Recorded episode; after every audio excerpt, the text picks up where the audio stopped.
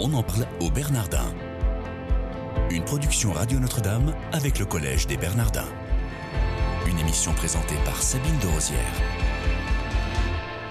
Bonjour à tous, soyez les bienvenus dans votre quotidienne. On en parle au Bernardin. J'ai le plaisir de recevoir aujourd'hui Stéphane Tidé. Bonjour monsieur. Bonjour. Merci d'être avec nous.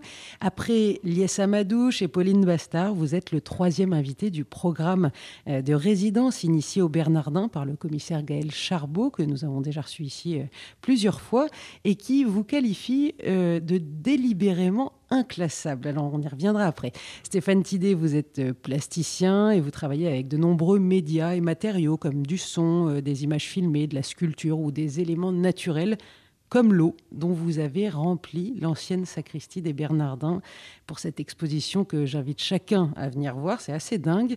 C'est intitulé Solitaire. Cette expo se tient en ce moment même et jusqu'au 10 juillet. N'hésitez vraiment pas à passer la voir parce que ça vaut le détour. C'est une sacrée performance. Stéphane Tidé, comment est-ce que vous avez imaginé cette œuvre? Quelle idée de remplir euh, d'eau l'ancienne sacristie des Bernardins? Je pourrais dire que c'est plusieurs, euh, plusieurs envies, plusieurs notions qui se conjuguent en fait. la, la, première était ma, ma, perception la première fois que je suis arrivé à la sacristie et que je, descendais les marches de l'escalier puisqu'elle est le sol est un peu plus bas. Euh, et que j'avais l'impression de euh, descendre sur un lac de cratères, euh, cette, ces, ces, pentes comme ça, ces plages très pentues qui amènent jusqu'à une eau comme ça, une surface qui finalement fait penser à un gouffre.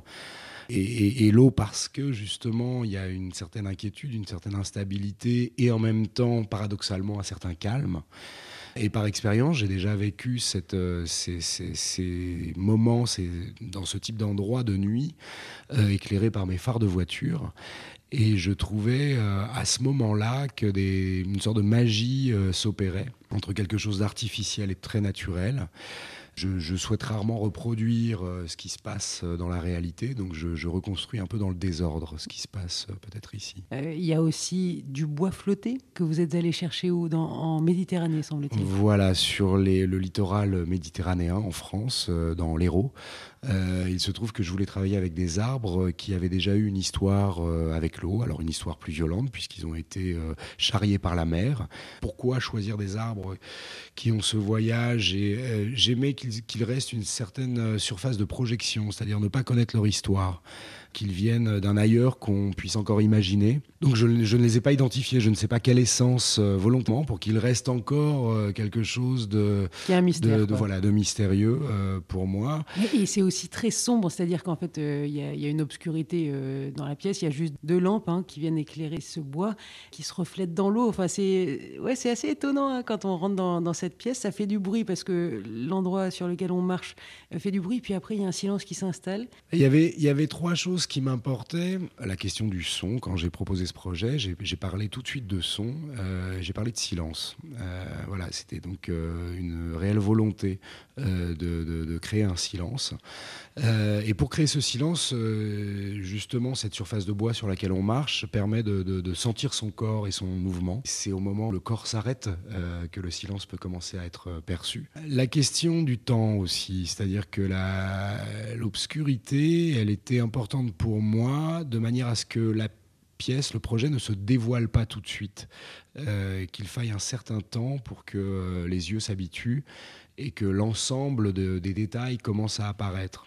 Et la troisième euh, chose importante, c'était la voilà travailler un mouvement, un mouvement mais d'une certaine lenteur.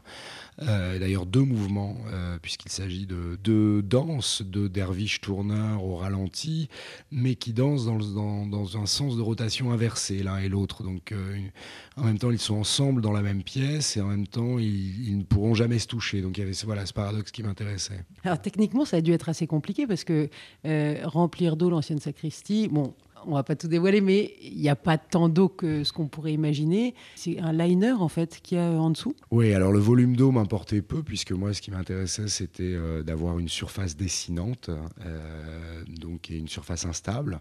Donc euh, qu'il y en ait beaucoup ou pas, ça change pas grand-chose puisqu'une fois avec un certain éclair, une fois éclairé comme je le souhaitais, la notion de profondeur disparaît. Donc quelque part 10 cm ou 3 mètres, on crée une possibilité de gouffre dans l'imaginaire. Et oui, techniquement, bah, il a fallu. on est passé quand même par pas mal d'études, hein, tout simplement du bâtiment, pour des questions de poids, parce que l'eau, ça pèse. Et combien de temps vous avez mis à, créer ça à partir du moment où euh, vous descendez pour la première fois justement dans cette euh, ancienne sacristie du collège, et puis euh, au moment où vous avez commencé à installer cette performance Alors, si je fais ce, type de projet, c'est sûrement que j'ai du mal à me, repérer correctement dans le temps. Alors, je vais essayer de répondre au plus juste. Je dirais que j'ai proposé le, projet à, à Gaël Charbot lorsqu'il m'a invité peut-être un mois et demi plus tard, deux mois plus tard, et c'était sûrement en octobre, euh, peut-être, enfin en tout cas à l'automne, je me souviens. Euh, à partir de là, il a fallu réaliser un certain nombre d'études pour savoir s'il était possible. Et il a fallu aussi que le Collège des Bernardins euh, me fasse confiance dans ce projet. Il a fallu en parler. très vite, ils ont été très positifs. Mais tout ça a mis déjà un temps qui n'est pas un temps de réalisation, qui est un temps de conception et de faisabilité. Et puis, euh, une fois tous ces mois passés, je dirais qu'il y a un mois de travail sur place. On en parle au Bernardin aujourd'hui avec Stéphane Tidé, artiste plasticien invité en résidence au collège et qui a créé une œuvre appelée Solitaire où vous pourrez venir euh, voir dans l'ancienne sacristie totalement immergée d'eau. Tout à l'heure, quand je vous ai euh, présenté dans cette introduction d'émission, j'ai dit que hum, Gaël Charbot vous qualifiait d'inclassable. Pour vous, être considéré comme ça, ça vous plaît? Oui, je pense. Enfin, d'une certaine manière, euh, j'ai toujours aimé les outsiders, donc euh, pourquoi pas en faire, en faire partie, je sais pas. Euh, non, je crois qu'il est sûrement la raison de, de, ce qualificatif vient sûrement du fait que je travaille avec beaucoup de, de matériaux différents et de situations différentes. Peut-être du fait que finalement, je pense que dans, un travail artistique, on répète toujours un peu les mêmes choses, euh, en tout cas profondément. On doit avoir trois, quatre axes importants qu'on essaye d'explorer euh, avec euh, voilà, toute, toute l'attention qu'on essaye de, donner et que j'ai besoin de faire revêtir à ces axes-là, ces préoccupations, des formes différentes, parce que c'est là, à mon avis, que se jouent les choses. on arrive à explorer un peu plus profondément. Mais vous aimez quand même bien l'eau parce que euh, au, palais de Tokyo, il y, a, votre refuge, c'est assez spectaculaire où euh, c'est un chalet en bois à l'intérieur, il y a un déluge de pluie qui n'arrête pas de tomber. Pourquoi l'eau vous attire autant? Alors déjà parce qu'elle contient un paradoxe qui me voilà qui fait vraiment partie du, du vocabulaire du territoire que j'explore, euh, qui est voilà ce mélange d'inquiétude et de calme. Euh, donc l'eau pour ça euh, est vraiment, enfin cristallise vraiment ces notions-là.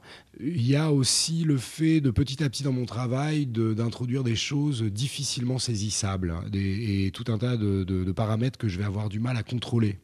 Et euh, il s'avère dans plusieurs projets que je réalise que finalement, de plus en plus, je travaille avec des protocoles, mais qui comportent des, des, éléments que je vais avoir du mal à, mais à cerner, à, manipuler. Euh, voilà. Qu'est-ce qui vous anime, Stéphane Tidé?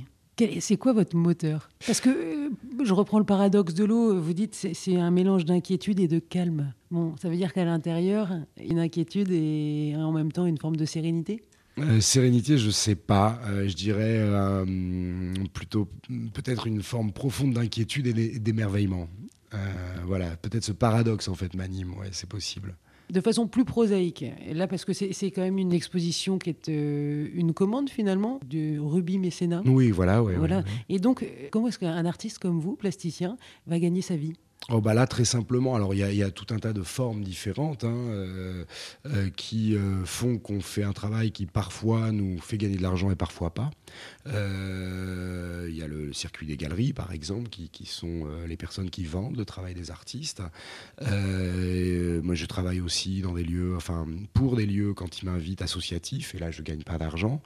mais là, il se trouve que Ruby Mécénat donc m'a mécéné pour voilà et m'a offert cette proposition de carte blanche. et là, effectivement, il y a non seulement la production de, de l'œuvre, mais également des honoraires comme un musicien pourrait avoir après son concert. Est-ce que vous pouvez nous dire pourquoi vous avez accepté de venir performer au Bernardin? Et qu'est-ce que ça vous apporte d'être bah, ici? Bon, déjà, euh, je, trouve que le Collège des Bernardins a une programmation artistique très, euh, très pointue, très, euh, très pertinente, avec beaucoup d'artistes que j'aime beaucoup. Euh, voilà, donc je, suis cette programmation depuis, euh, depuis longtemps. et puis un lieu magnifique comme celui-ci, enfin tel que l'ancienne sacristie, voilà, sont des lieux assez rares. Enfin, il y en a beaucoup dans Paris, mais, mais des lieux qui permettent à des artistes de voilà, puis d'envisager aussi avec assez de liberté. Euh, c'est vrai qu'une carte blanche comme ça, c'est assez. Euh, mais je crois que je ne sais faire que ça. Je, ne saurais faire que ça. Oui. La liberté de l'artiste, c'est inconditionnel et constitutif de ce que vous êtes. Une dernière question qu'est-ce que vous souhaitez faire passer au public? Je ne sais pas si je souhaite faire passer quoi que ce soit. Je propose une situation. Euh, je crois que mon rapport à l'art joue vraiment est vraiment sur un terrain peut-être aussi un rapport à l'émotion. Euh, il y a quelque chose comme ça, euh, au ressenti. Euh, je pense que, oui, non, je ne souhaite pas faire passer quelque chose, mais je, souhaite faire vivre quelque chose aux gens. Merci beaucoup Stéphane Tidé d'avoir été avec nous dans cette émission. On en parle au Bernardin. Je rappelle que cette exposition que vous, vous avez créée de toutes pièces s'appelle Solitaire. C'est en ce moment et jusqu'au 10 juillet de cette année. N'hésitez vraiment pas, chers auditeurs, à passer la voir. C'est extra. Merci de votre fidélité. Je vous souhaite à tous une excellente journée.